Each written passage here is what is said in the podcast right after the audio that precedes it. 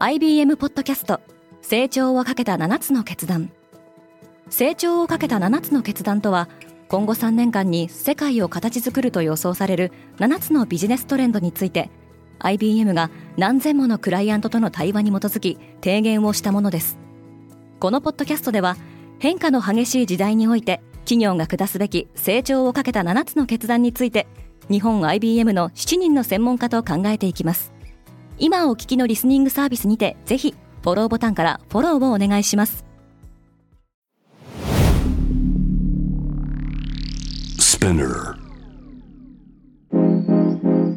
Good morning, ケリーアンです。5月17日水曜日世界で今起きていること。アメリカ議会の公聴会に出席したオープン AI の CEO は進化する AI を安全に利用するために政府による規制が必要だと証言したようですこのポッドキャスト Daily Brief では世界で今まさに報じられた最新のニュースをいち早く声でお届けします。サム・アルトマン公聴会で3時間の激論。チャット GPT を生み出したオープン AI を率いる CEO のサム・アルトマンは16日アメリカ議会の公聴会で証言し AI を安全に利用するには規制が必要だと語りました。およそ3時間に及んだ証言でアルトマンは AI が強化されるに従って増えていくリスクを軽減するためには政府による規制介入が重要だと述べています。公聴会にはニューヨーク大学名誉教授のゲイリー・マーカスや IBM のプライバシー担当責任者であるクリスティーナ・モンゴメリも出席しました。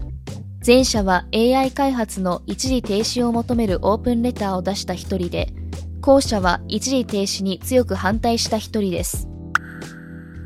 中国の若者は働きたくても働けない。中国国家統計局が発表した最新のデータによると、4月の若年層の失業率は20%を超え、5年前の記録開始以来、最も高い水準に達したとされています。都市部に住む16歳から24歳の失業率は3月時点で19.6%を記録していました。中国では厳格なゼロコロナ政策が終了したことで消費活動が活発になっていますが若者の就職難や不動産市場の回復にはまだ時間がかかりそうです。EU 世界初の暗号資産規制へ。EU ヨーロッパ連合の財務大臣らが暗号資産市場についての規制を明確にした法案。暗号資産市場規制法案を承認しました。マイカとも呼ばれるこの法案は、ユーザーや投資家の保護を目的としており、EU 全域において仮想通貨の発行者に対し、ライセンス取得を求める項目などが盛り込まれています。マイカは昨年6月に欧州理事会で暫定的な合意を得ており、法律として施行されるのは2024年を予定しています。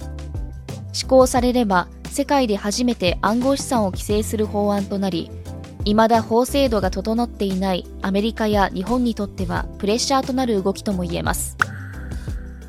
人気雑誌の水着特集号カバーガールは81歳。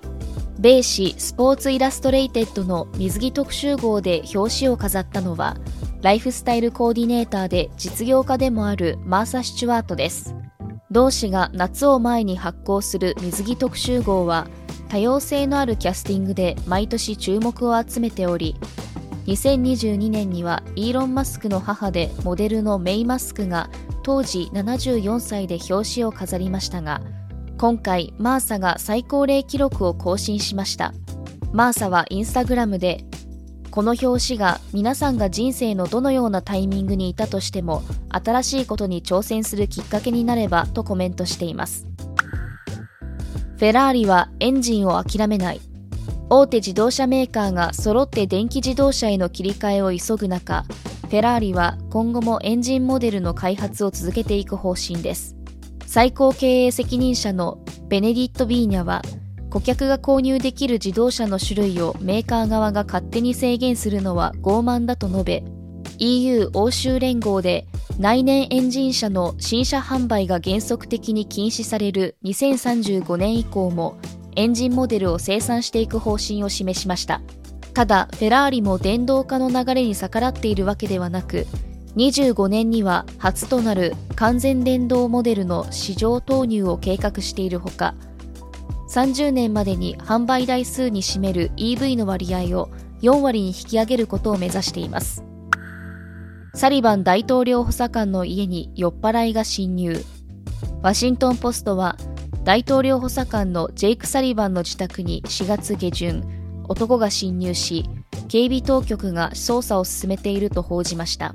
午前3時頃に自宅に立ち入った男は酒に酔った様子でサリバンが立ち去るよう言ったところ出て行ったそうですサリバンの自宅は24時間体制でシークレットサービスが警備していますが当時警備に当たっていた職員らは男が立ち去りサリバンに注意を受けるまで侵入に気づかなかったそうです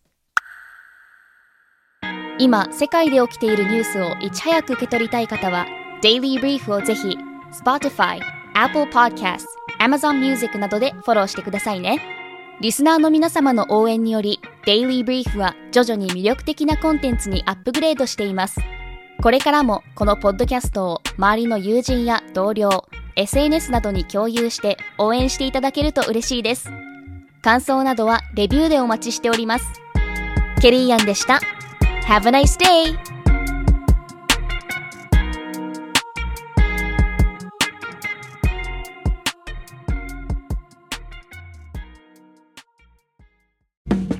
リスナーの皆様より多くのリクエストをいただいている話題のニュースを深掘りしたエピソードを週末の有料版で配信中です。今なら1ヶ月無料トライアルを実施中。詳細は概要欄に記載しています。この機会にぜひ聞いてみてくださいね。感想ご意見もお待ちしています。